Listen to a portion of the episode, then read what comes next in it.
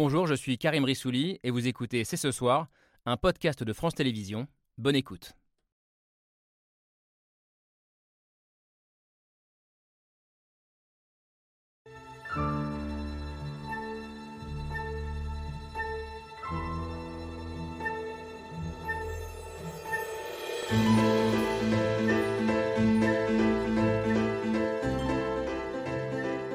Bonsoir à toutes et à tous, soyez les bienvenus sur le plateau de C'est ce soir. Jean-Luc Mélenchon en passe de devenir le nouveau patron de la gauche française. Après les écologistes, les communistes, c'est au tour des socialistes ce soir d'acter si oui ou non il s'allie avec les insoumis pour les législatives. Une soirée très tendue où s'affrontent deux camps qui paraissent irréconciliables. Capitulation pour les uns, clarification pour les autres. Cette union qui pourrait porter la gauche au pouvoir traduit-elle durablement la victoire idéologique d'une ligne radicale au détriment d'une ligne réformiste social-démocrate et pro-européenne qui a longtemps dominé. À gauche, on ouvre la discussion avec nos invités.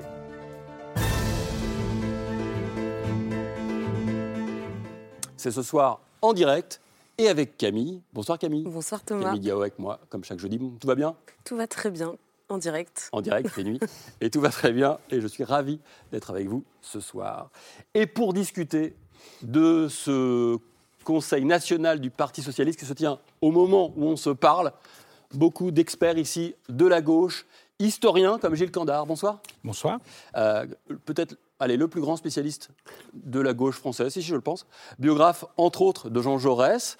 Euh, votre dernier livre, Pourquoi la gauche? Bonne question. De la commune à nos jours aux presses universitaires de France. Ce soir, on va plutôt te demander comment la gauche, hein, que pourquoi la gauche, hein, comment elle fonctionne cette gauche. Vous écrivez au début de votre livre, la gauche ne va pas bien.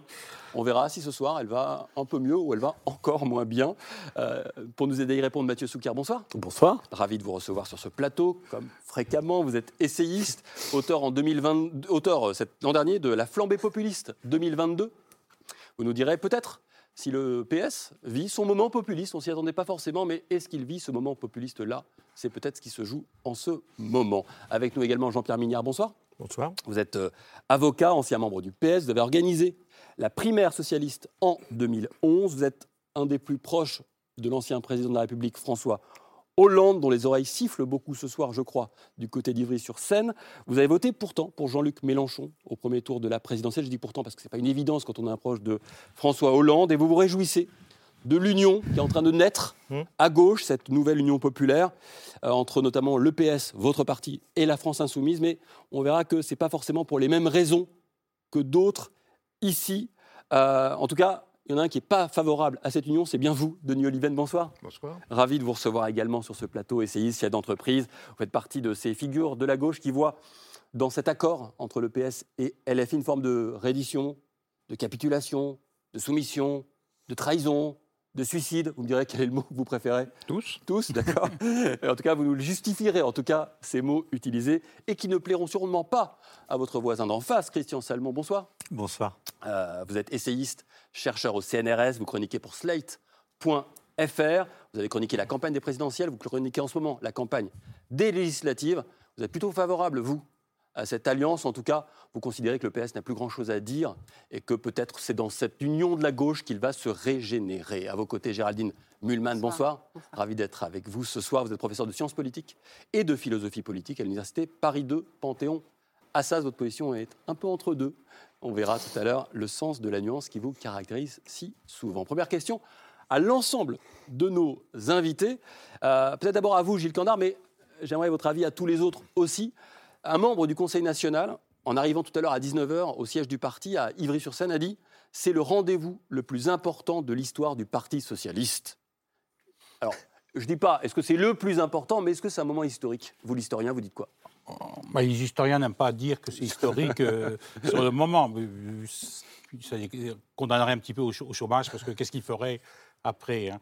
Non, En général, on demande à ce qu'il y ait un peu de, un peu de temps. C'est un événement important. Oui. Et il deviendra historique s'il est suivi des faits importants. Ça, nous ne le savons pas encore.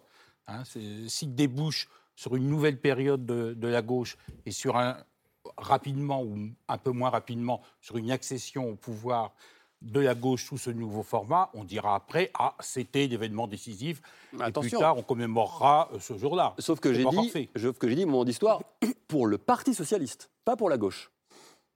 Oui, bah, euh, oui, le Parti socialiste est partie prenante euh, de, cette, euh, de cette opération, de, cette union qui, qui se dessine. Et je crois qu'on en reparlera sans doute. Bien sûr. C'est très important pour tous les partenaires que le Parti socialiste en fasse partie. Hmm. C'est très important aussi pour la France insoumise. On pourrait dire qu'électoralement, apparemment, les autres partis pourraient se passer du Parti socialiste. Je crois que ça n'irait pas très loin si on se passait s'il se passait du Parti socialiste. Hein, ça ne serait pas du tout la même logique de rassemblement. On reviendra sur cette euh, dimension importante, notamment d'enracinement euh, territorial, local du Parti socialiste. Mathieu pas seulement. Mathieu Soukier, on y reviendra. Mathieu Soukier sur euh, cette dimension historique de ce qui est en train de se jouer. Alors ça, encore une fois, ce sont les historiens de demain qui mmh. nous diront rétrospectivement. Vous voulez pas jouer avec moi, ça si c'était un... Je veux bien jouer un peu. en, tout cas, et, même savoir s'il est important, en fait, on ne sait pas encore. Il est inattendu. Ça, pour le coup, il est inattendu. D'abord parce qu'il y a quelques semaines encore, on n'avait pas anticipé les résultats qui allaient sortir de l'élection présidentielle, mm. c'est-à-dire l'avance très nette que Jean-Luc Mélenchon a, finalement réussi à capter. Ça, on ne le savait pas. Non seulement l'avance très nette de Jean-Luc Mélenchon, mais le recul très net aussi du Parti socialiste. Mm. C'est-à-dire qu'on pensait que le Parti socialiste avait touché le fond en 2017. On a depuis observé qu'il pouvait descendre encore plus bas et, même être au plus bas. Et que les forces de gauche, l'agrégation des forces de gauche, se faisait dans des conditions qu'on ne pouvait pas prévoir. C'est-à-dire que le PS est, effectivement en, état de, de quasi-mort clinique. Et je dirais même que l'écologie politique et le Parti communiste, par ailleurs, sont dans un état végétatif, avec des scores tout à fait mineurs. Donc celui qui tire son épingle du jeu, c'est effectivement le leader de la gauche radicale. Et donc on, ne l'attendait pas, cette union potentielle de la gauche. D'abord parce que la gauche, depuis une dizaine d'années, s'est beaucoup déchirée c'est beaucoup déchiré, c'est-à-dire la gauche entre elles, les différents partis de gauche. De façon extrêmement récente, l'élection présidentielle elle-même mhm. a réactivé de façon très intense et même très agressive en fait les déchirements de la gauche. Et encore une fois, celui qui sort vainqueur, en tout cas celui qui sort devant, est celui qui a le plus pris parti d'une certaine façon à ces déchirements et à ces agressions mutuelles. Donc à la fin, effectivement, c'est difficile de faire l'union et de se retrouver autour d'un projet très radical et d'une personnalité très clivante. Géraldine Muman, sur euh, cette dimension euh, importante du moment qui est en train de se jouer Parce que. Euh, on ne va pas se mentir, il y a des grands visages, on va en voir, il y a hein, des du dates, PS. Bernard Cazeneuve, dernier Premier ministre socialiste de ce pays, a annoncé qu'il quittait ce parti. Oui, alors vous voulez... D'abord, je vais répondre sur l'historique, puisque les historiens, ils n'aiment pas, et ils ont raison dans leur discipline, et vous, vous de ne pas faire des, des, comparaisons trop hâtives. L'histoire ne se répète jamais, mais je vais quand même me permettre de rappeler 1934. Ça fait 14 ans que les socialistes et les communistes ne se sont pas parlé.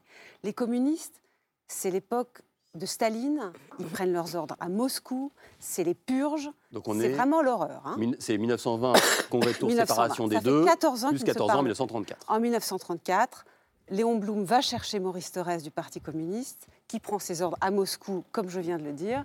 Il lui dit, c'est après les grandes manifestations avec un risque fasciste majeur en France. Et il y a une union qui est le Front populaire. Pourquoi je rappelle ça? Parce que c'est uniment salué comme un énorme moment de la gauche. Je rappelle que ça s'est fait quand même avec un parti communiste aux ordres euh, de Moscou où il y avait un des pires pouvoirs. Donc c'est intéressant de se dire que, parce qu'on diabolise toujours. Deuxième date importante, 1972 qui est le moment où on a encore un parti communiste qui est plus fort évidemment que tous les autres. C'est lui le poids lourd. Et on est en pleine guerre froide encore. On est en pleine. C'est Brejnev. Ça fait trois ans, trois ans et demi que les chars sont arrivés, euh, sont entrés à Prague. On est dans un moment très mmh. dur. Et le programme commun se fait. Et ironie de l'histoire, 5-6 ans après, les socialistes sont plus forts que les communistes. Vous voyez, il y a des dynamiques parfois dans les accords. Et en 81, Mitterrand prend le pouvoir. Et troisième date, il faut quand même l'avoir en tête, c'est évidemment la gauche plurielle de, Lionel Jospin en 1997, euh, où c'était les Verts, euh, les communistes et les, socialistes, avec un, équilibre, puis les radicaux, avec un équilibre différent. Ce que vous me dites, c'est qu'on peut s'unir à gauche, y compris avec des gens qui sont très éloignés idéologiquement quand l'enjeu l'exige. En tout cas, je, le rappelle, parce que comme on va sûrement dire à quel point euh, les insoumis sont dangereux, et je serai tantôt d'accord, tantôt pas d'accord, parce que mm. c'est ça ma position, mais je sais qu'il y a des gens qui pensent que c'est très dangereux. On va, on va en entendre. Je pense qu'il est bon de rappeler qu'on a fait des alliances historiques mm. avec des gens infiniment plus dangereux. À côté, Jean-Luc Mélenchon, c'est un enfant de cœur. Hein. Alors, Denis Oliven, est-ce que euh, vous entendez cet argument. Je rappelle que vous n'êtes pas le plus favorable, défavorable de cette nouvelle Union populaire écologique et sociale. Je crois que c'est un moment historique parce que c'est le moment de la fin d'une histoire. d'une histoire qui a commencé à Épinay en 1971 avec la refondation du Parti socialiste. Et cette histoire répétait d'ailleurs ce qui s'était produit en 1936, parce qu'il y a une caractéristique commune de l'Union de la gauche, puis, enfin de 36 et l'Union de, de la gauche de 72, c'est que il y avait une force qui idéologiquement était dominante, qui était la force socialiste, le socialisme modéré, disons, une force qui s'était convertie au réformisme. Euh, et c'était elle qui avait le leadership de l'Union. Et ça change tout. Euh, certes, au moment de l'accord de l'Union de la gauche, le PC était plus fort. Le PC était plus fort, mais le candidat dans un système présidentiel, celui qui portait les couleurs potentiellement de cette union, c'était François Mitterrand. On a vu dans quelle dynamique mhm. ça s'est situé. Et en 1936, c'était évidemment le, la SFIO avait, je crois, euh, 40%, 30, 35 à 40% de plus de députés que le PCF. Le PC qui s'appelait pas PCF à l'époque. Mhm. Mais en tous les cas, la, caractéristique de cette, de cette période, euh, de ces unions, et de la dernière en particulier, euh, c'était euh, un pôle réformiste, modéré, qui considérait qu'il fallait plutôt réformer le réel que le récuser, plutôt maîtriser l'économie que la mépriser, et qui, était le, qui avait le leadership intellectuel ou mmh. idéologique et euh, la, domination numérique. Je ne dis pas qu'il ne faisait pas de concessions au pôle radical, mais c'était une alliance dans laquelle la, radicalité est un stimulant, euh, permet d'élever le niveau du débat, mais elle ne fait pas obstacle à la conquête du pouvoir. Et là, et c'est comme ça que s'est fabriquée une gauche qui a euh, produit deux présidents de la République, neuf premiers ministres, euh, 20 ans euh, de gouvernement et euh, une centaine de réformes qui ont transformé notre pays.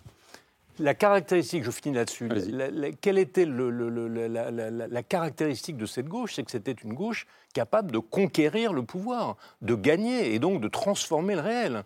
on voit bien que quand l'alliance se fait dans l'autre sens, quand la gauche modérée s'allie en position de faiblesse avec une gauche radicale, elle se condamne à la position d'une gauche protestataire dont la probabilité qu'elle remporte les élections est faible et au fond, elle va, elle va renforcer euh, le, centre euh, qui gouverne actuellement il y a 25% des électeurs de gauche de, François Hollande qui ont rejoint Emmanuel Macron et qui y demeureront définitivement. Donc elle s'interdit probablement de conquérir le pouvoir. Elle va avoir désormais un rôle d'opposition et c'est en ça que c'est une rupture avec non seulement l'histoire des années 70 à, 2000, euh, mais avec l'histoire des, années 30. Bah, écoutez, je suis désolé Denis, mais je pense que c'est parfaitement inexact. Le Parti socialiste, au moment du congrès d'Opinay, est un parti très à gauche, presque dogmatique dans sa volonté de rompre avec le capitalisme. Et François Mitterrand ne se gêne pas. Et quantité de ceux que l'on voit et qui seront ministres par la suite euh, amendent et amendent et amendent encore des motions dans un sens de rupture. C'est d'ailleurs la nationalisation à 100%. Car la grande bataille qui oppose Mitterrand et, la majorité du Parti socialiste à Rocard et à Delors, qui est d'ailleurs un peu en retrait, c'est on nationalise à 51 ou à 100%. Mélenchon, il nationalise rien. Hmm. Non, mais quand même, je, voudrais quand même qu'on dise, et qu'on rappelle un certain nombre de choses. Les batailles entre Mitterrand, j'étais rocardien, les batailles entre Mitterrand et Rocard sont assez remarquables. C'est-à-dire que Rocard est considéré comme un néo-giscardien à l'intérieur du Parti socialiste. Je me souviens, moi, pour les avoir vécus, des entrées à l'intérieur du Congrès, c'était des sifflets, c'était des cris, c'était terrible. Arrêtons cette sorte de comptine qui reviendrait à dire que c'était une sorte de promenade du rosaire que les congrès socialistes se déroulaient dans une sérénité, une fraternité. C'est faux. Ce n'est pas vrai. C'était un affrontement que je peux interrompre Maître Mignard Ah bah bien sûr, monsieur, monsieur Oliven, bien sûr. Cher Maître, évidemment, vous avez raison, mais, mais ne, ne, soyons pas les victimes d'une illusion rétrospective. Les conditions historiques, la situation économique, euh, le continent européen, la nature des débats idéologiques, il faut, il faut juger de la radicalité à l'aune des débats de l'époque. Donc euh, le Parti socialiste français, en effet, était assez radical, encore qu'il était modéré par Pierre Mauroy, par Michel Rocard, par Jacques Delors et tant d'autres. Mais il était relativement radical si on le regarde aujourd'hui, avec nos lunettes d'aujourd'hui. Mais par rapport à ce qu'était le Parti communiste euh, euh, français de l'époque, ou par rapport à ce qu'était l'aile gauche, même du SPD allemand de l'époque, il était plutôt modéré. Donc oui, avec euh, à 30, 40 ans après, on, regarde les choses différemment. Mais dans, à, l'aune du, débat idéologique de l'époque, le Parti socialiste avait accepté la démocratie, l'existence d'une démocratie libérale, d'un État de droit, d'une économie de marché, même s'il y avait des termes de rupture avec le ah capitalisme. et son programme était finalement assez modéré. Comme 36, quand vous regardez aujourd'hui le programme de 36, vous voyez qu'il était incroyablement hmm. modéré. Alors, vous, grâce au Parti communiste d'ailleurs. Oui, Le mythe des chars russes sur les Champs-Élysées existait et les fuites de capitaux on les a enregistrés dès, le, lendemain de l'élection. Oui, mais si je, peux me permettre, si je peux permettre, cette critique qui était opposée à, la, crainte, l'épouvantail que représentait l'union de la gauche était agitée par la droite. Là, il s'agit d'un débat interne à la gauche. C'est pas la droite qui agite l'épouvantail de Mélenchon. C'est l'aile ah, social-démocrate qui dit il est, il est, nous, sommes en train de, passer par, euh, par pertes et profits 40 ans d'histoire où nous nous sommes convertis comme toutes les gauches européennes, comme la gauche scandinave, comme la gauche anglaise, comme la gauche allemande, euh, à la modernité. C'est intéressant parce que j'ai commencé à vous poser la question. Est-ce que c'est historique? Vous avez dit on ne veut pas faire, on veut pas faire dire ça, et puis vous avez fait que de l'histoire depuis 5 minutes. Bah, ça tombe bien parce qu'on va y aller. Dans l'histoire, on va aller dans les archives, on va essayer de se rendre compte si ou pas les années 70 sont de retour. Est-ce qu'on a McFly et Retour vers le futur? En tout cas, euh, cette nouvelle union populaire, écologique et sociale, NUP, NUPES, je ne sais pas trop comment l'appeler encore, signe-t-elle un virage idéologique pour les nouveaux alliés de LFI et surtout pour le PS. Si l'accord est entériné, bien sûr, en ce moment même, assiste-t-on au triomphe de la radicalité, un retour à la gauche qui dominait son camp dans les années 1970 On va tous en débattre. Je sens que vous avez envie d'en parler juste après le mail de Pierre Michel.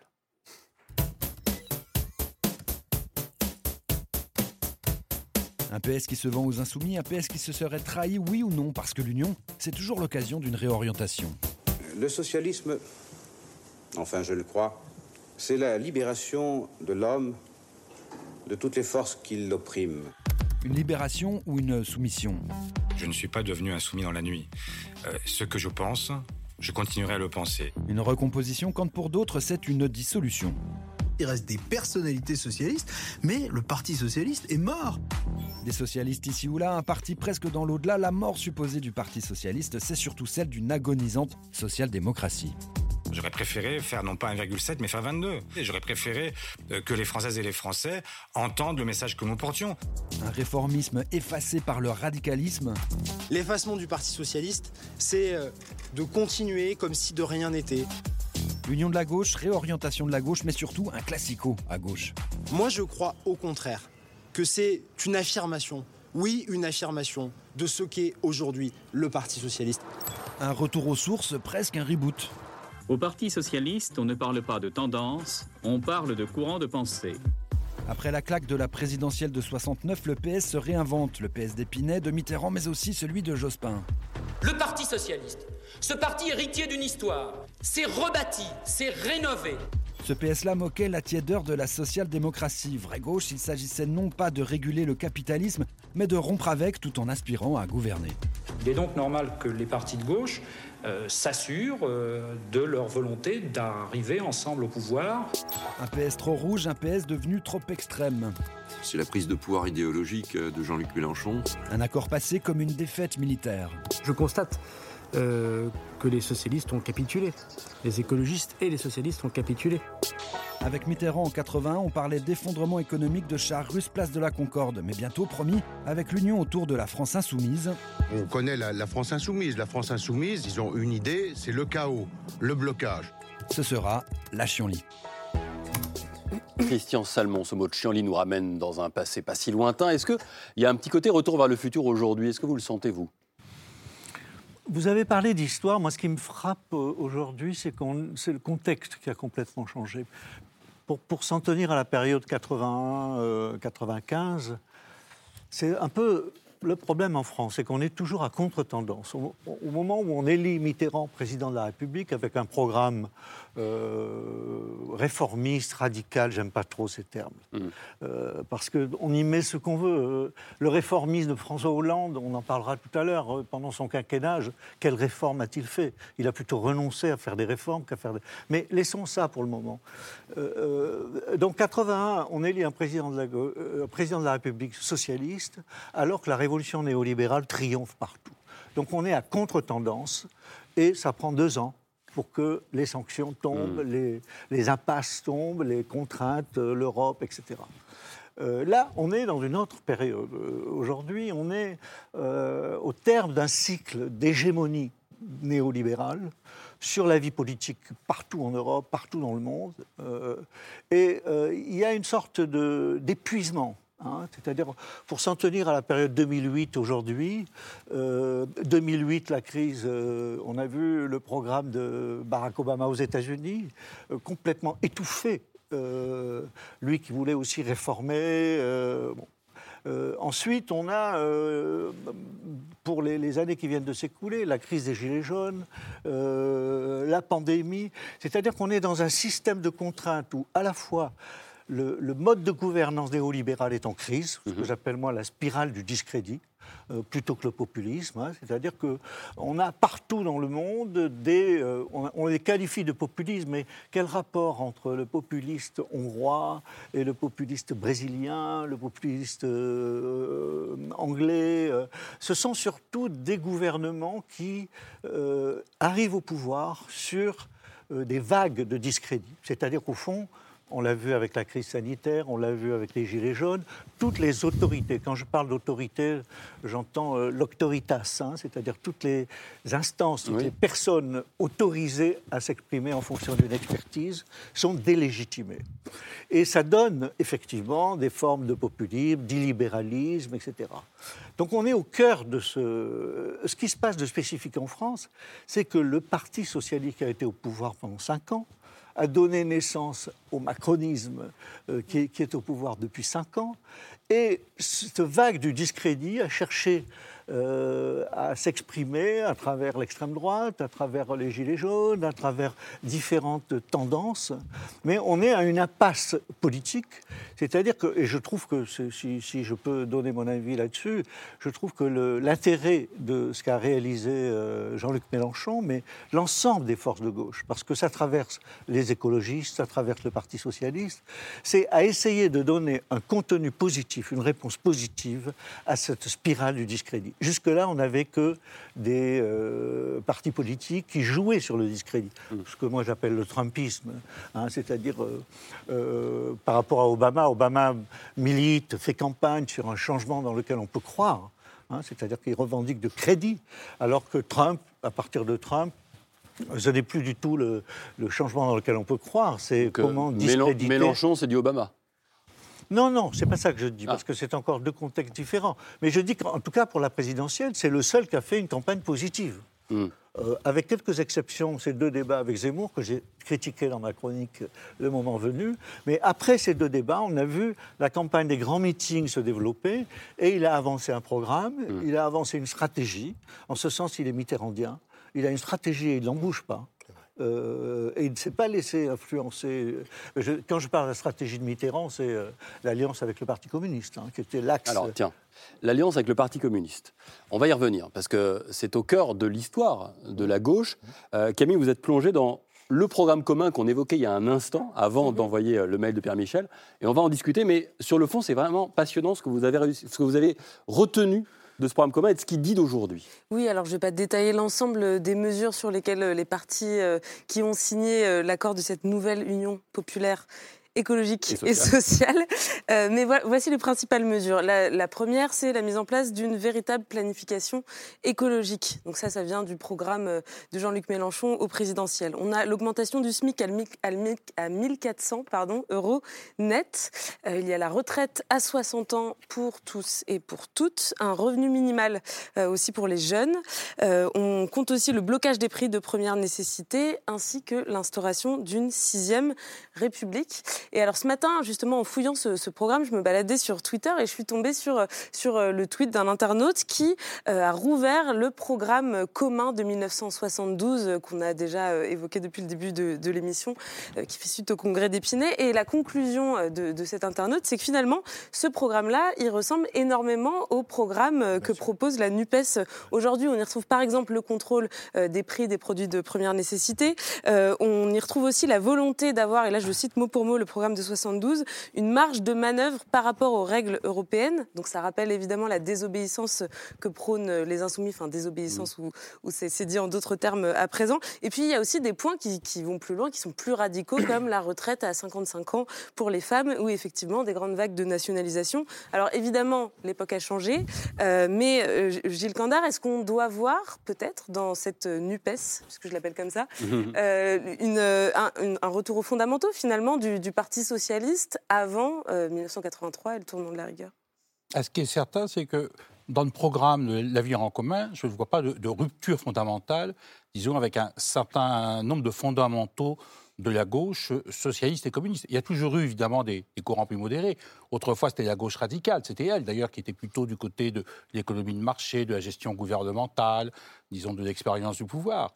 Mais il y a toujours eu un fort programme, disons, de transformation du, pays, de transformation sociale, avec même en principe la perspective de la socialisation de la mmh. propriété, qui était après tout euh, la raison d'être du socialisme, hein, comme du communisme. Mais même sans aller jusque-là, ça c'était un peu le programme maximum, il y avait le programme minimum, c'est effectivement les augmentations de salaire, l'organisation du droit syndical et toutes les mesures sociales que vous avez décrites. C'est pour cela que le, actuellement qu'il y ait un accord qui se fait, alors après on peut toujours évidemment discuter sur un certain nombre d'aspects, mais l'accord qui se fait me paraît être effectivement disons, dans, le sillage des, grands changements. On aurait pu remonter avant 1936, hein, mhm.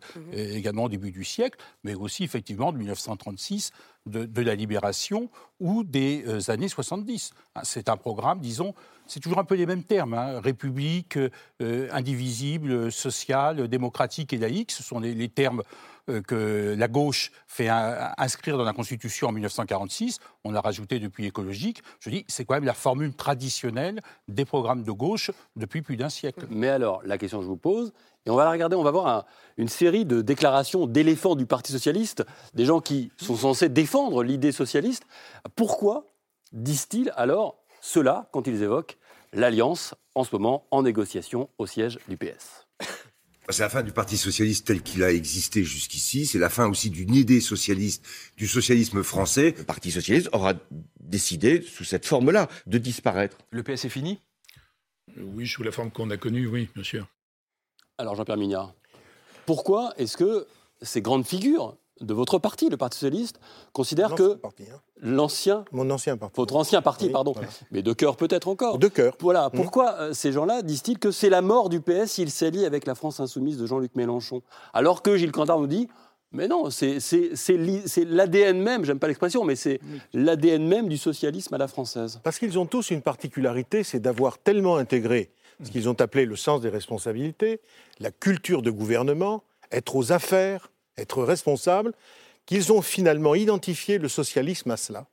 D'ailleurs, avec des capacités, avec des qualités, des compétences. Ça, nul ne le nie, y compris au niveau des collectivités territoriales. Lénine appelait ça le socialisme municipal. Mais à la fin, c'est devenu la raison d'être même du socialisme. On a oublié la militance, on a oublié effectivement le travail en direction de l'ensemble des personnes à réintégrer dans la société, parce que le fondement du socialisme, c'est la réintégration dans la société de ceux qui ne sont pas. C'est un travail constant, permanent, qui consiste à aller voir, et ce n'est pas facile, les gens qui sont dans les situations les plus compliquées, ceux qui n'ont pas de droits, ceux qui ne sont pas organisés, pour effectivement toujours les réintégrer dans la société. C'est la fonction historique et brillante, et brillante et noble du socialisme. Eux ne l'ont plus fait au bout d'un moment, non pas d'ailleurs parce qu'ils délaissaient, mais ils étaient hantés par cette idée. Serons-nous capables de porter jusqu'au bout ce patrimoine de compétences qui fait de nous des socialistes de gouvernement? Résultat, le peuple est allé ailleurs. Oh, non pas qu'il les méprise, ce ne sont pas des gens méprisables, pas du tout. Mais le peuple est allé ailleurs, là où quelqu'un leur disait Allez, en avant, il faut bouger. Et pourquoi? Parce que l'économie n'est plus la même, Denis. Nous avons une économie financiarisée. Qu'est-ce que c'est que cette économie mondialisée, financiarisée? Elle tue la social-démocratie. Parce que la social-démocratie, elle a besoin d'un capitalisme industriel. Effectivement, c'est son partenaire historique. Lorsque nous avons une économie financiarisée, des fonds invisibles, de l'argent qui va partout, la mondialisation, elle a été décidée sous Giscard d'Estaing. Où sont les partenaires historiques des sociodémocrates et même des syndicats? Car il faut associer. Hmm. Il n'y a plus personne. C'est pourquoi il y a effectivement des cultures du discrédit, du populisme, parce que précisément, il n'y a plus d'adversaire tangible. Alors on se révolte, alors on va dans tous les sens, parce qu'on cherche un adversaire, on ne le trouve plus l'adversaire. C'est pour ça ce qui a changé profondément. Les sociodémocrates de Scandinavie, de Grande-Bretagne, tiennent encore pourquoi? Parce qu'ils ont une histoire que n'a pas le socialisme français. Ils sont liés organiquement au mouvement syndical. Nous, pour des raisons qui tiennent au syndicalisme français, nous avons un parti euh, un vrai parti ouvrier, euh, un faux parti ouvrier avec de vrais petits bourgeois. C'est ainsi d'ailleurs que les Mmh. caractérisait François Mitterrand. C'est méchant, c'est acide, mais l'ancrage social n'est plus là. C'est pour ça qu'aujourd'hui, les électeurs vont à LFI qui a eu réussi à regrouper des masses de personnes différentes, hétéroclites, qu'il appelle le peuple. Comme, il pourrait d'ailleurs parler comme Mirabeau quelquefois Mélenchon. Et les socialistes y sont allés. C'est leur dernière chance, mais ils peuvent avoir une chance. Et j'en ai terminé. Cette chance, c'est précisément de se régénérer. Ce sont des gens bien, les socialistes. De se régénérer, c'est de retourner à ce qui est leur source, c'est-à-dire la militance, tout en apportant à cette union ce qui est leur patrimoine, la compétence et la qualité de gouverner. Troisièmement, ils sont des alliés naturels. Ce sont les écologistes. Je pense que le Parti socialiste, pour tenir, doit se dépasser. Et peut-être d'ailleurs, dans les années qui viennent, et peut-être plus tôt que ça, faire une rencontre avec les écologistes. On aurait donc d'à gauche deux grands piliers qui auraient cette fois-ci un sens. En plus, même Emmanuel Macron qui nous l'a dit, le capitalisme financier est à l'agonie. C'est ce que dit d'ailleurs le président de la République. Sur ce point, il est clair. Il n'est pas du tout un turiféraire de ce qui se passe. Alors, le moment est venu, les choses vont aller très vite, nous sommes rentrés dans une ambiance générale de chaos. Est-ce que dans ce chaos, les socialistes peuvent porter quelque chose? Ils ont une histoire qui les autorise et même qui leur ordonne de porter quelque chose. Donc je ne suis pas complètement pessimiste pour eux. Denis Leven, puis Mathieu Souker, sur cette social-démocratie qui serait, si je vous entends bien, inadaptée à notre temps? Oui, telle qu'elle est historiquement, mais qui peut, à mon avis, devenir autre chose. Je pense qu'il y a deux façons de, de se poser la question. Parce que si on en est là, c'est parce que le Parti socialiste s'est effondré. Et donc, on a deux façons de d'essayer de, comprendre pourquoi le Parti socialiste s'est effondré. Il y a ceux qui disent il s'est effondré parce qu'il a rompu euh, avec son histoire, ses racines, ses valeurs fondamentales, et donc il faut revenir à son, sa pureté originelle. Back to the future, on va refaire le programme d'il y a 40 ans. Euh, on rentre dans la modernité en refaisant le programme commun des années 70. Ça, c'est l'avenir euh, de la social-démocratie. Non. Euh, il y a une autre façon de le comprendre. Et je crois que c'est parce que le Parti socialiste ne l'a pas comprise qu'il en est là, et c'est parce qu'il en est là qu'il a ouvert la voie à la domination de son aile la plus radicale. Ça ne se passe pas seulement en France, mais c'est que euh, le, socialisme traditionnel, la façon traditionnelle de comprendre le socialisme, est devenue euh, inefficace, inadaptée. Donc il faut qu'on repense le logiciel. Il aurait fallu que le Parti socialiste, il y a une quinzaine d'années, euh, se, se fasse une petite thérapie génique pour euh, changer un peu Un son ADN. quoi. Euh, là, là, maintenant, il ne relève plus de la thérapie génique, il relève de la grève de, de moelle épinière. Mais bon, Ça marche des fois, hein, ça marche. une thérapie génique comme l'ont fait les Scandinaves, comme l'ont fait euh, les Allemands d'ailleurs. C'est-à-dire quoi? C'est-à-dire de, de- de comprendre que euh, la, la- la- la- la stratégie qui consiste à augmenter les dépenses publiques, à augmenter les impôts, euh, est une stratégie et, et donc à affaiblir la croissance a pour effet finalement euh, d'affaiblir le- le- l'emploi, d'affaiblir la distribution de pouvoir d'achat et de créer les rancœurs que vous, que vous évoquiez tout à l'heure. Donc il faut inverser le système et il faut se demander comment on peut d'un côté, ça c'est le modèle scandinave, comment on peut d'un côté redonner plus d'oxygène à l'économie pour de l'autre réinventer de la redistribution, de la régulation, de la lutte contre les inégalités. Euh, c'est vrai du marché du travail, c'est vrai de la sécurité sociale, c'est vrai de l'école. On n'a pas fait ce travail. La gauche ne s'est pas réinventée. Et donc, en effet, elle est très justement accusée par le peuple de d'avoir pas transformé le pays dans un sens de justice. Parce qu'au fond, c'est quoi Et j'aurais fini là. C'est quoi c'est quoi la gauche? La gauche, c'est la combinaison. euh, ce qui est central pour la gauche, c'est le combat pour l'égalité. C'est ça qui définit la gauche. Mais c'est combiné avec quelque chose d'autre qui est la croyance dans le progrès. Si vous vous battez pour l'égalité sans le progrès, bah, c'est par exemple le collectivisme, euh, c'est le nivellement par le bas, ça ne fonctionne pas. Et si vous vous battez pour le progrès sans l'égalité, c'est le libéralisme, c'est l'injustice. Donc c'est la combinaison des deux. Et la gauche a oublié qu'il fallait renouer avec le progrès. Le progrès économique, l'investissement technologique, la transformation de Et l'école. selon vous, ce qui est en train de se jouer en ce moment Non, ce qui à à Ivry-sur-Seine, Non, c'est un PS qui tourne non. le dos au progrès. Oui, est en, il est en train de passer avec armes et bagages dans une gauche traditionnelle qui aime l'égalité et pas le progrès. Et du coup, euh, le centre-gauche, la gauche euh, euh, modernisatrice, la gauche réforme, le, par- le parti de la modernisation, disons, va passer définitivement euh, du côté de la- de- de- de- de- d'Emmanuel Macron. Une seconde. De- Je suis d'accord, Denis, mais simplement, en, en 2007, euh, Ségolène Royal avait tenté des choses. Elle avait tenté d'avoir de, nouveaux outils. Elle avait lancé une campagne, 17 millions d'électeurs, et du jour au lendemain, on a totalement voulu oublier. On est passé, on est revenu à l'ancien, alors qu'il y avait des tas de choses sur l'environnement, sur, euh, la, précarité, sur euh, quantité de, choses, d'intuition, l'ordre juste, toutes sortes de choses qui étaient nouveaux d'ailleurs. Même la sémantique était nouvelle, on oublie et on, on retourne dans l'ancien. C'est vrai, le PS n'a pas voulu travailler sur ce qu'il était et se projeter. Nos propres racines plongent dans la radicalité, vient de dire Olivier Faure. Qu'est-ce que vous en pensez, Géraldine Mulman C'est vrai. Je pense, comme vous l'avez dit, Jean-Pierre Mignard, que. Et d'ailleurs, sur ce point, comme Denis Oliven, alors que vous n'avez pas la même analyse Non, de la je suis d'accord avec ce qu'il vient de dire. Je- effectivement, le Parti socialiste, il y a un travail idéologique qui, qui a fait cruellement défaut depuis, euh, je suis assez d'accord, euh, la fin de cette euh, candidature Ségolène Royal. Ça donne d'ailleurs cette conséquence étonnante, qui est qu'en réalité, si on accepte deux, trois sujets que je vais nommer, parce qu'il est temps de parler des sujets qui fâchent aussi, avec LFI, en fait, il y a beaucoup de communs dans tous ces programmes. Je suis vraiment désolée de le rappeler. Euh, les Verts, euh, Anne Hidalgo avec son pauvre score, euh, Fabien Roussel et, euh, LFI, vous avez quand même du commun. Il ne faut, pas oublier qu'il y a du... euh, moi, je veux bien radical, mais enfin, il y a l'idée notamment d'investir davantage par des êtres humains, tout simplement, dans, des services publics qui vont extrêmement mal, comme la santé, comme l'éducation, d'embaucher, d'augmenter les salaires. Il y a une, une sorte d'accord que l'État est à l'os, ça c'est ce que vous disiez tout à l'heure sur l'hégémonie néolibérale, il est à l'os et qu'il est maintenant nécessaire, dans les 5 à 10 prochaines années, d'avoir une dépense sociale importante. Je crois que l'ensemble de la, La gauche... France est l'un des pays les- et on a même les mêmes les chiffres, entre dépenses- 60 000 et 10 000 dépenses de embauches dans plus, la, hein. 100 000 embauches dans la Mm. santé.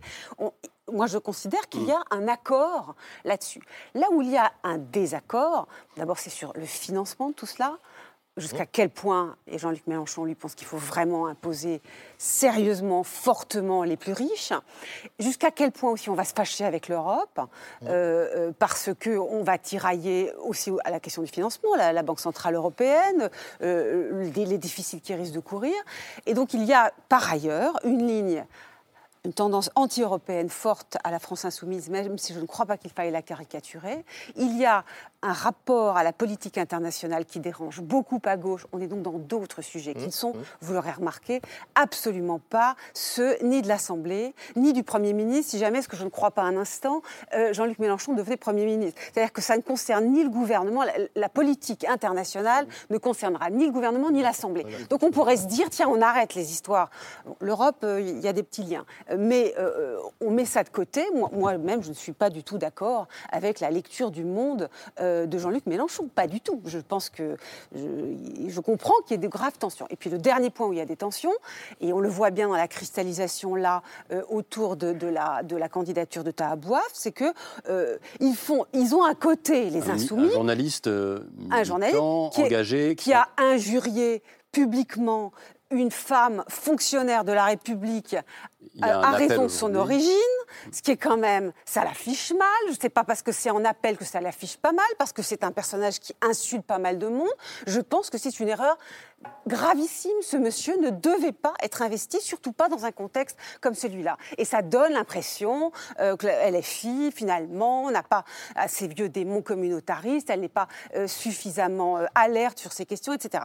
Et je suis obligée de dire que oui, c'est une erreur. Je ne suis pas d'accord, moi, pour que quelqu'un comme Tahabouaf, avec ce, ce passé, euh, représente aujourd'hui, soit député. Ça me pose de gros problèmes. Mais si on- le pro- en vérité, il y a quand même pas mal de communs. C'est-à-dire qu'on a des, et le pro- je Il y a réponds pas mal à de votre dissensions question. aussi, si je vous Le- je réponds à votre question.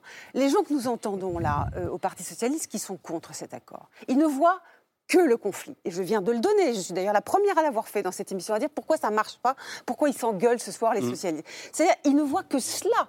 Et la question qui est celle de la politique sociale, où, où il y aurait des moyens de s'accorder, et si on mettait de côté la question de politique internationale qui ne concerne ni l'Assemblée, ni le gouvernement, mais qui concerne le président de la République, je, je pense qu'il y aurait moins de dramatisation du sujet. Voilà. Mathieu Soukir, est-ce que, comment vous entendez ça? Est-ce qu'on peut mettre de côté et trouver un dénominateur commun et mettre de côté les dissensions qui sont, vous l'avez rappelé, tout de même assez profondes? Alors, les dénominateurs communs, on les trouve d'autant mieux qu'on est d'accord sur le diagnostic. Et il y a dans le diagnostic un premier élément de consensus, c'est que le PS est mort ou que le PS est quasi mort. Alors ensuite, il n'est pas mort parce qu'il a fait une alliance avec la France insoumise, qui n'a pas encore euh, véritablement pris effet. Il- Il est mort en réalité il y a déjà un certain temps. Euh, François Hollande, encore une fois, il est élu en 2012, et au moment où François Hollande est élu en 2012, la gauche atteint un niveau de, de pouvoir institutionnel dont elle n'a jamais disposé sous la Ve République. Et puis cinq ans après, elle est basse comme jamais elle ne l'a été dans son histoire. Donc il s'est clairement passé quelque chose entre 2012 et 2017. On peut accabler François Hollande sur le résultat de 2017, mais tout en lui rendant, rendant honneur sur le résultat de 2012. Car encore une fois, la gauche est très forte en 2012. Donc il est sûr que pour partie, le PS est mort dès 2017 avec un François Hollande incapable de se représenter, un Premier ministre, son Premier ministre qui se fait bananer à la primaire et un candidat du parti qui fait un score déjà misérable. Et rien ne s'est reconstitué depuis. Non, en revanche, quand même, ce qui se passe, et je rebondis sur ce que disait euh, Géraldine Mulman, sur, sur les communs, il- il- il- tout, tout ce qui se passe aujourd'hui, en fait, remet en cause le mythe des gauches irréconciliables. Les partis politiques qui discutent aujourd'hui, alors de façon bilatérale, pas tous en même temps autour d'une même table, mais quand même de façon bilatérale, ils discutent tous ensemble parce que, en fait, les forces politiques sont en train de s'aligner sur les forces sociales telles qu'elles se sont structurées au moment de l'élection présidentielle.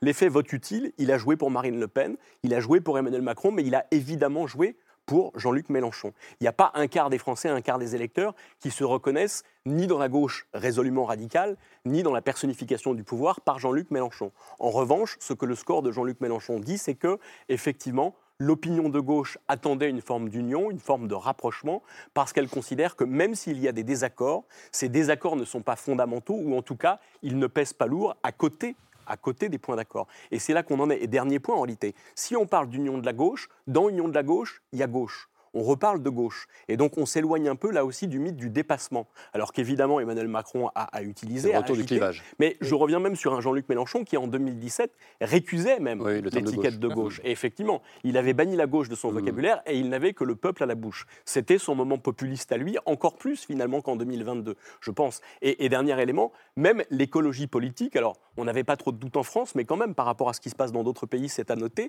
la primaire des écolos à l'automne dernier a permis de vérifier que l'écologie chez nous s'ancrait également à gauche. Il y avait un seul candidat sur les huit en lice qui a dit moi ni gauche ni droite, mais tous les autres étaient résolument à gauche. Donc on voit bien qu'on a là en fait tous les agrégats d'une potentielle gauche en reconstruction. Si je vous écoute bien, la gauche existe bel et bien, mais le PS est mort. Et alors Gilles Candard, euh, franchement, le PS est mort. On laisse passer ça comme ça Euh, Est-ce qu'on peut le dire On nous dit qu'en ce moment, c'est très, très, très tendu, en tout cas euh, à Ivry-sur-Seine, que dans la salle, on n'arrive pas à se parler, qu'il y a des noms d'oiseaux. Vous qui avez euh, suivi et, et lu pas mal de rapports de conseils nationaux euh, par le passé, c'est pas Ah, ça, c'est inhabituel. pas nouveau, oui. C'est pas nouveau, ça. Oui, oui, oui. C'est pas nouveau. Mais qu'est-ce que ça dit aujourd'hui du PS, ça Voilà, dans les caricatures de- du, du 19e siècle, vous trouvez déjà les, les mêmes problèmes. Bon, c'est l'habitude des, des congrès, des congrès Mais alors, où, socialistes. où est-ce que le bas blesse cette fois-ci. Est-ce que c'est la figure de Jean-Luc Mélenchon en particulier et de son histoire complexe avec le parti? Euh, Jean-Luc Mélenchon est quand même un ancien socialiste. Il faut le rappeler, parce qu'on parlait de radicalité. Effectivement, tout à l'heure, vous avez rappelé du Parti communiste à l'époque de l'Union soviétique et, et de Staline. La France insoumise, au fond, c'est aussi un des enfants du, du Parti socialiste, un des rejetons du Parti socialiste, il faut, il faut le dire. Parce qu'il y a Macron et En Marche en partie, avec un vrai. certain nombre de, de ministres et d'importants di- dirigeants d'En Marche ou, ou de, de ministres qui viennent du Parti socialiste. Mais à la France insoumise, on n'arrête pas de rencontrer d'anciens socialistes. C'est même parfois curieux. Je, vois le- euh, je me souviens du 12e arrondissement. La, la maire socialiste du 12e arrondissement été candidate pour Macron. Le premier adjoint, c'était Alexis Corbière, qui est maintenant député insoumis. Ils travaillaient ensemble pendant plusieurs années pour euh, diriger cet arrondissement. Et Jean-Luc Mélenchon a été sénateur socialiste, ministre de Lionel Jospin, euh, ministre donc dans le même gouvernement que M. Le Drian ou que Mme Parly, qui sont ministres aujourd'hui. C'est pour ça que je ne crois pas que les, divergences idéologiques soient euh, au- aussi graves qu'elles l'étaient à un moment. Et donc, effectivement, il y a de moments populistes, il y a de moments un peu de conflictualité euh, qui a existé à la France insoumise. Mais euh, à mon sens, ce n'est pas par hasard s'ils ont repris le terme de rupture récemment. Ils savaient très bien qu'ils faisaient allusion à Épinay 1971. Et si effectivement cet accord, bon, ce n'est qu'un début, mais s'il permet de réinsérer pleinement la France insoumise non seulement dans des pratiques euh, communes avec les autres forces de, de gauche, pas seulement les socialistes, les écologistes, les communistes, etc. euh, Les insoumis intègrent les municipalités, les, les conseils départementaux, les, les conseils régionaux. On aura sans doute de nouveaux rapports à gauche, et je dirais que les scories les plus, euh, euh, enfin qui posent parfois le plus problème euh, dans le discours populiste. enfin, je n'aime pas beaucoup ce terme non plus, mais enfin, disons-le pour être ra- rapide et efficace. À mon avis, ces scories tomberont d'elles-mêmes, y compris sans doute euh, à Vénissieux. Vous inversez un peu la, la proposition qu'on imagine, parce que vous... Je ne crois pas du tout que le Parti social, Ouais. le Parti socialiste est très affaibli. Et on voit bien, il y a une crise des partis aujourd'hui. hein. C'est ça aussi je- qu'il non, mais faudrait dire. je trouve qu'il n'y a pas que le Parti socialiste qui, qui va Bien sûr, mais dans ce que vous avez dit, ce qui est intéressant, le c'est que etc. on dit souvent que c'est le PS qui est en train de se dissoudre dans LFI. Vous dites au contraire, euh, cette union, elle donne à LFI bah, ce que vous évoquiez il y a un instant sur un parti gestionnaire Mais qui oui, doit absolument. prendre en Et- compte et le d'ailleurs, réel. Regardez sur l'Europe, où, où tout, où chacun peut retrouver ce qu'on veut hein, dans le texte sur l'Europe. Ça, vraiment bien. Mais je constate que pour la première fois, LFI accepte de discuter avec le Parti socialiste sur l'Europe. Alors, est-ce qu'on garde la, la sémantique de la protestation, désobéissance comme insoumission, Mhm. ou est-ce qu'on rentre dans la euh, renégociation ou euh, dérogation? Alors donc, LFI, pour la première fois, commence à parler de la dérogation. Une dérogation, Temporaire. Temporaire. oui, mais peu importe. Mais ça suppose, ça suppose, ça une négociation, ça suppose qu'on se mette à table avec les autres et qu'il y a une clause dans un texte qui dise on peut déroger pour un certain temps. Qui aurait dit que LFI allait rentrer dans ce qui est vraiment typique d'une culture de gouvernement en abandonnant même la sémantique de la désobéissance Qu'on ne dise pas que le Parti socialiste soit inutile dans ce débat. Et vous avez totalement raison. La vérité, c'est que cela réintègre peu à peu LFI dans une politique où on ne se contente pas de désobéir et d'être lié au peuple, mais qu'on se prétend aussi à gouverner. Il y avait une phrase de Mélenchon qui était intéressante. C'est un mitterrandiste. Hein. Moi, je connais le chirocardien. Je suis toujours battu contre lui. mais là, pour une fois, je prends acte. Moi, Qu'est-ce j'étais qui- au PS, j'étais mitterrandiste. ah bon, alors, très bien. Pour Nous tout me- nous crier après. Ce que je veux dire, c'est que ce qui est intéressant, c'est qu'il a dit à un moment donné une phrase étonnante. Il a dit Et je vais être amené à dire des, un certain nombre de choses et de faire un certain nombre de compromis. Il va falloir que je m'en explique avec mes camarades. Ah.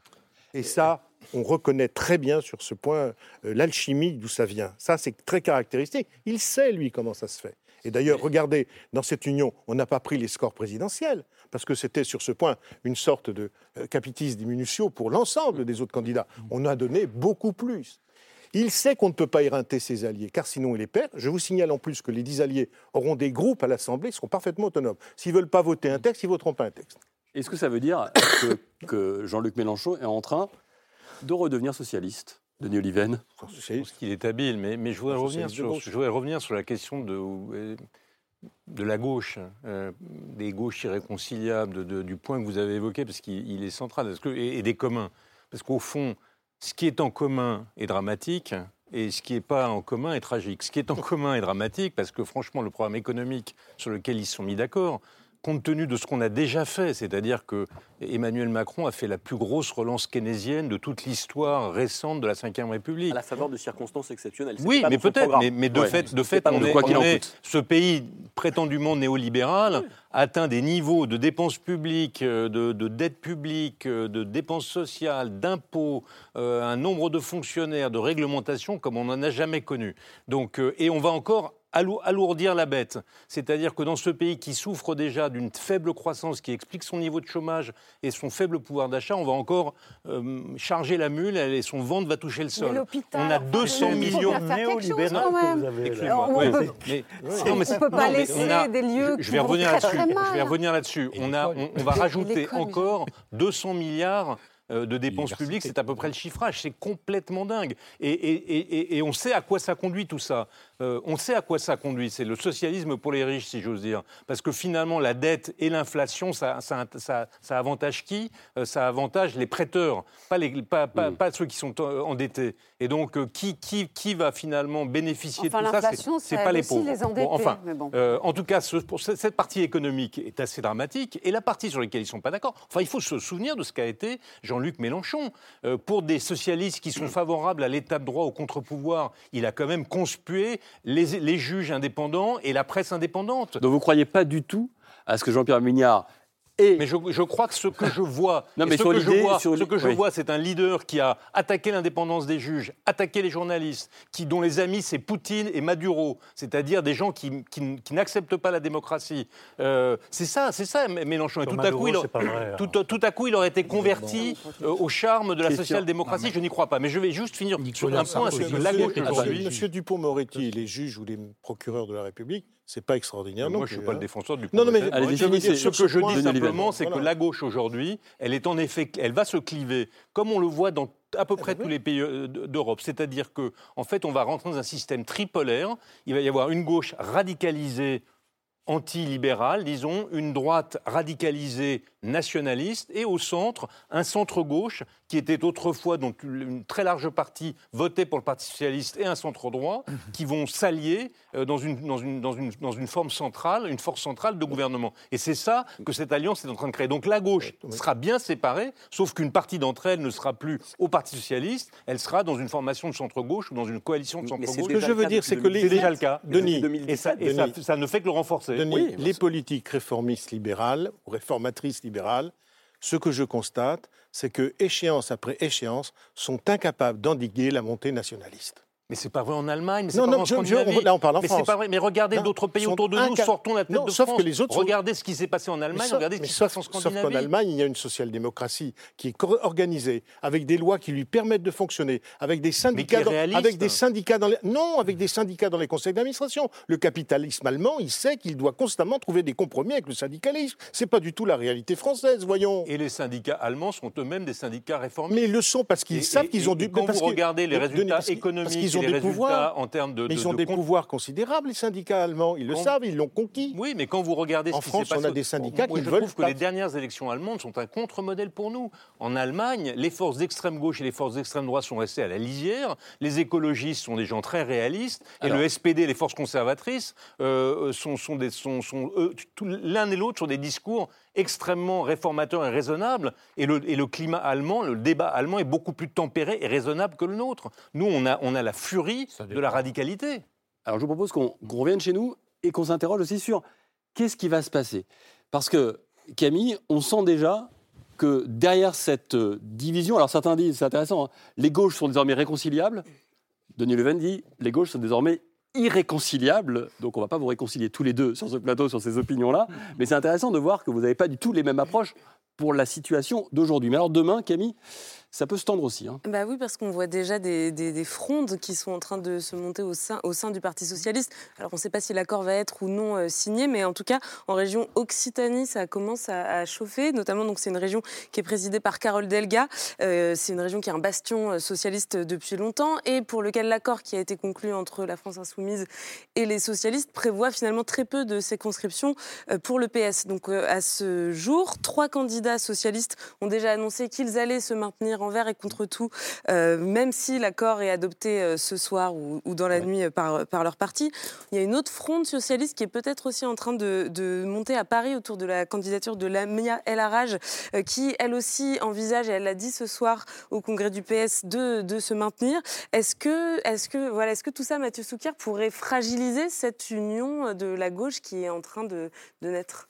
Est-ce que ça veut dire, est-ce que le corps bouge encore un petit peu? Ouais, alors là, encore une fois, on a des partis qui discutent entre eux. Et effectivement, dans un contexte d'élection législative où il s'agit de se répartir Mmh. des sièges, des places. Donc, tout, tout ce qui se passe là, en fait, est assez normal. Et du coup, on discute de certains candidats davantage que de programmes en réalité. Bien sûr. Mais pardon, Même je- si je sur les re- programmes, euh, je, je repasse juste sur, par, par l'opinion, en fait. L'opinion, encore une fois, dans toutes les enquêtes depuis des mois et des mois, on observe que l'opinion de gauche, quelles que soient les composantes, est très majoritairement, quasi unanimement pour l'union. Parce qu'elle considère que, encore une fois, elle est d'accord sur l'essentiel. Et ça vaut pour les sympathisants de la France Insoumise, comme pour les sympathisants d'Europe Écologie Les Verts, comme pour les sympathisants du Parti Socialiste. Ceux dont on parle aujourd'hui sont les représentants du Parti Socialiste tel qu'il a fonctionné au gouvernement entre 2012 et 2017. Donc il y a évidemment des rancœurs accumulées. Mais encore une fois, ça ne fixe pas un cap pour la suite.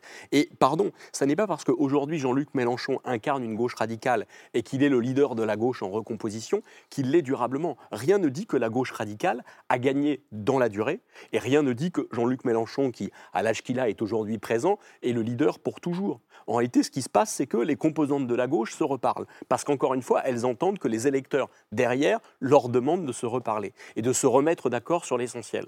Et ce qui dit qu'il est la gauche pour toujours, enfin que cette aile radicale hein, domine le débat pour longtemps, c'est que ça se passe ailleurs. C'est ce que je disais tout à l'heure. Quand vous dites l'opinion de gauche est pour cette union, ça n'est pas vrai euh, de, des 10 à 15. La, la gauche, traditionnellement, faisait 45%, euh, entre 45% et 50% Mais il se trouve des que l'opinion française s'est- grandement droitisée au cours des dernières mais années. donc, non, mais L'opinion s'est droitisée elle et la droit- droite s'est extrême droitisée. Elle s'est droitisée, mais dans les, les 45%, il y a 15%, 10 à 15% qui sont des électeurs de gauche, qui ont Mhm. voté à gauche jusqu'en 2017 et qui désormais votent pour Emmanuel Macron et qui voteront. Donc la Mais gauche. le macronisme disparaîtra avec Mais le- Emmanuel oui, Macron. non, mais ce donc que la je- recomposition, ce que de je toute veux dire, façon, elle s'opérera. Ce que je veux dire, c'est que la probabilité que le pôle de radicalité domine largement cette gauche-là, euh, c'est que les électeurs modérés n'acceptent pas les compromis qui sont en train d'être passés avec ce pôle de radicalité et, et sont passés avec armes et bagages au centre. Et ça, c'est pas seulement vrai en France, c'est le fait qu'on est en, en- en train d'entrer dans un système tripolaire. Et donc, dans ce système tripolaire, c'est la ra- la- le pôle le plus à gauche qui domine la gauche. Et ça, il y a peu, de- je serais prêt à parier cher que ça ne va pas s'inverser dans les années qui viennent. le pôle de radicalité, des- pardon, le pôle de radicalité, en plus, est- peut évoluer. Et cet électorat euh, n'est pas toujours stable. L'électorat de gauche parisien, regardez par exemple, c'est un électorat qui a voté massivement pour la municipalité Hidalgo euh, il y a deux ans au municipal. Et là, il a voté massivement aussi pour Jean-Luc Mélenchon. Dans tous les arrondissements, de, euh, notamment de gauche, vous voyez ce phénomène. En dépit Donc il du faut toujours rejet avoir l'idée que l'électorat Mélenchon. Mélenchon, Mm. par exemple, ça a été un électorat Hidalgo et disons euh, euh, avec Yann Brossa et les écologistes et les autres. hein, je- je- communistes, les écologistes, ouais. Oui, bien sûr. Euh, donc c'est pas un, un électorat qui est qui est condamné, si vous voulez, à rester sur les positions les plus radicales, je dirais, du candidat insoumis. Surtout qu'il y a une très grande volatilité de l'électorat et une désaffiliation partisane. On zappe en réalité. On se reconnaît Oui, dans ah, une forme de gauche, mais en revanche, on change, on change de Ça, candidat ça, selon le scrutin, selon les, circonstances. Je suis sûr que l'idée du zapping intéresse un esprit aussi euh, curieux que le vôtre, Christian Salmon. Est-ce que vous sentez ça, vous aussi, que finalement, cette radicalité, c'est peut-être un moment, euh, un moment qui va passer, ou bien vous y voyez quelque chose de plus profond à gauche en France?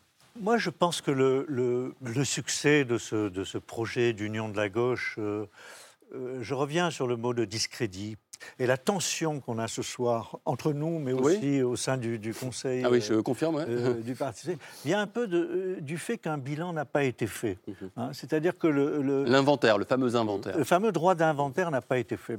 Et on n'en a pas du tout parlé ce soir. Le droit d'inventaire de qui Vous De en avez parlé un petit peu en disant entre 2012 et 2017, Donc le le, Parti socialiste très puissant, il perd tout en cinq ans. Qu'est-ce qui s'est passé? Alors je voudrais rappeler quelques points quand même.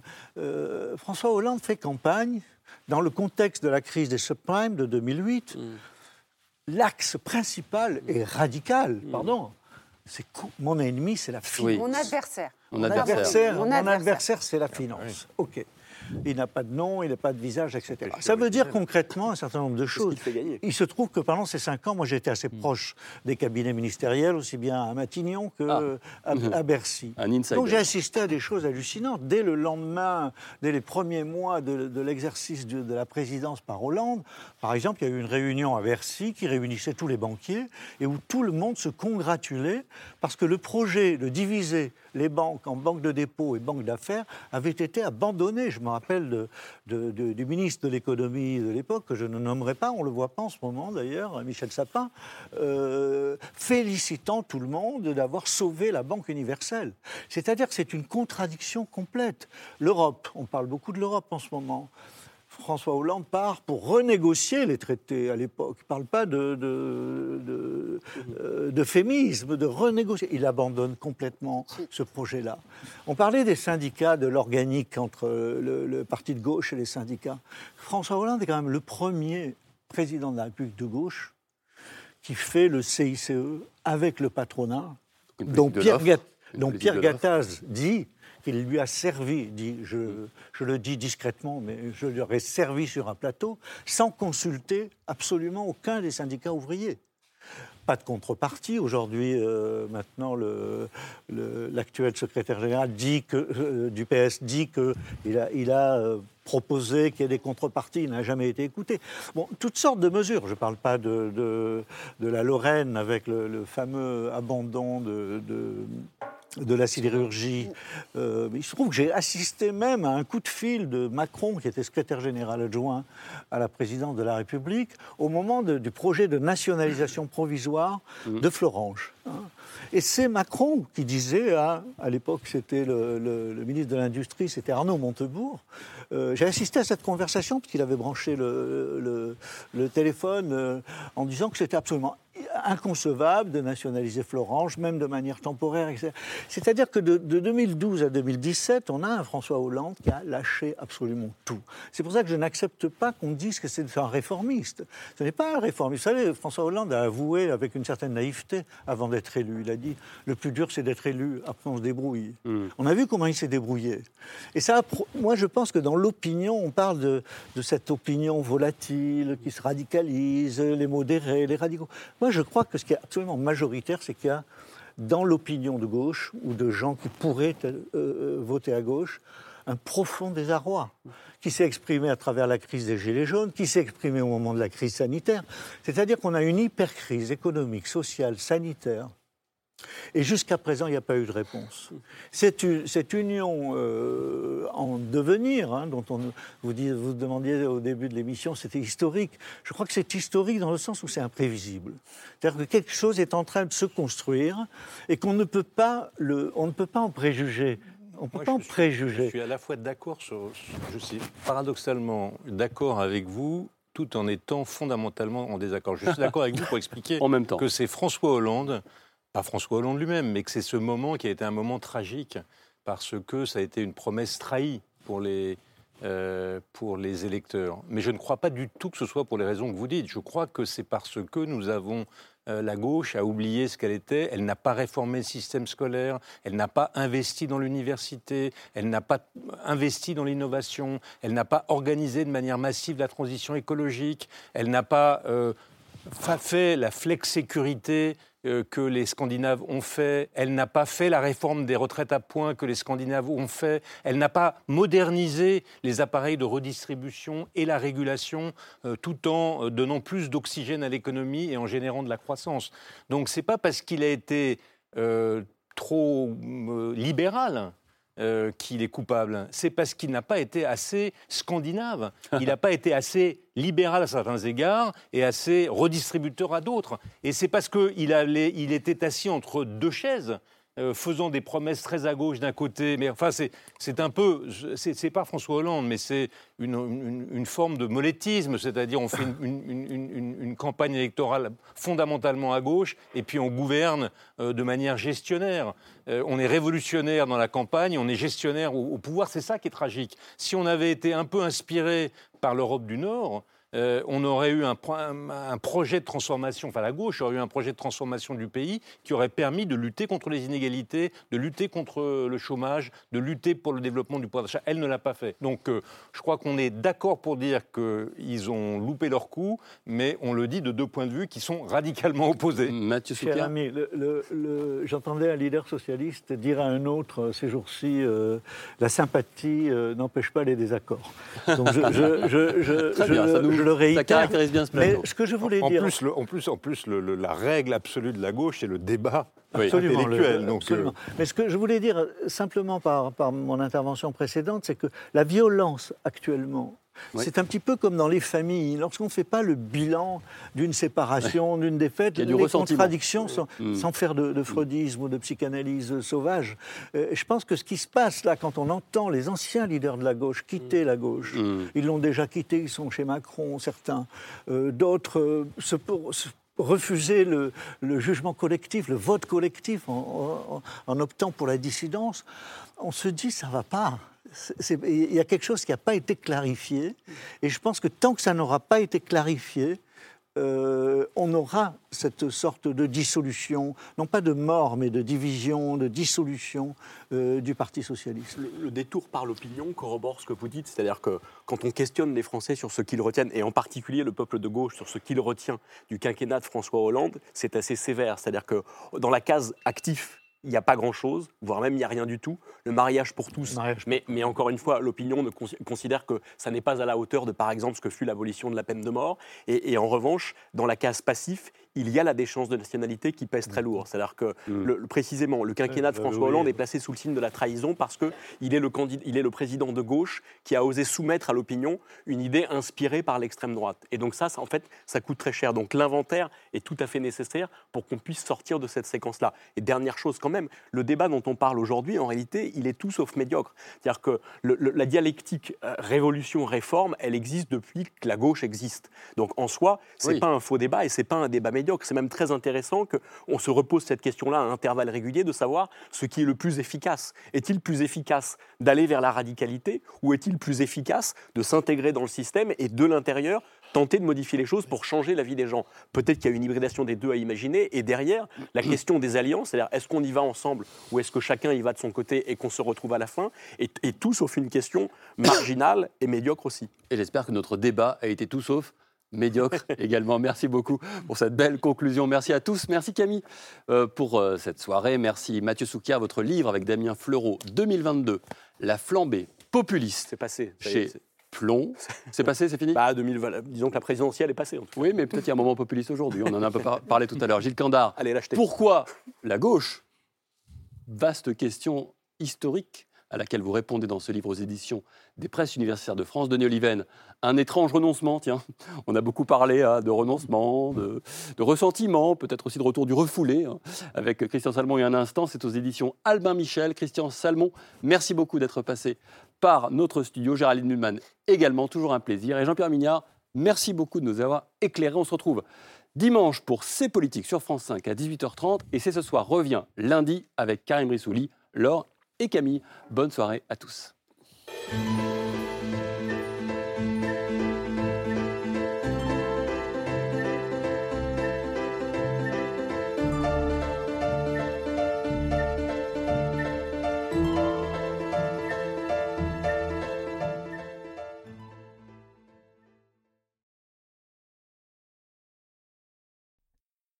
C'était C'est ce soir, un podcast de France Télévisions.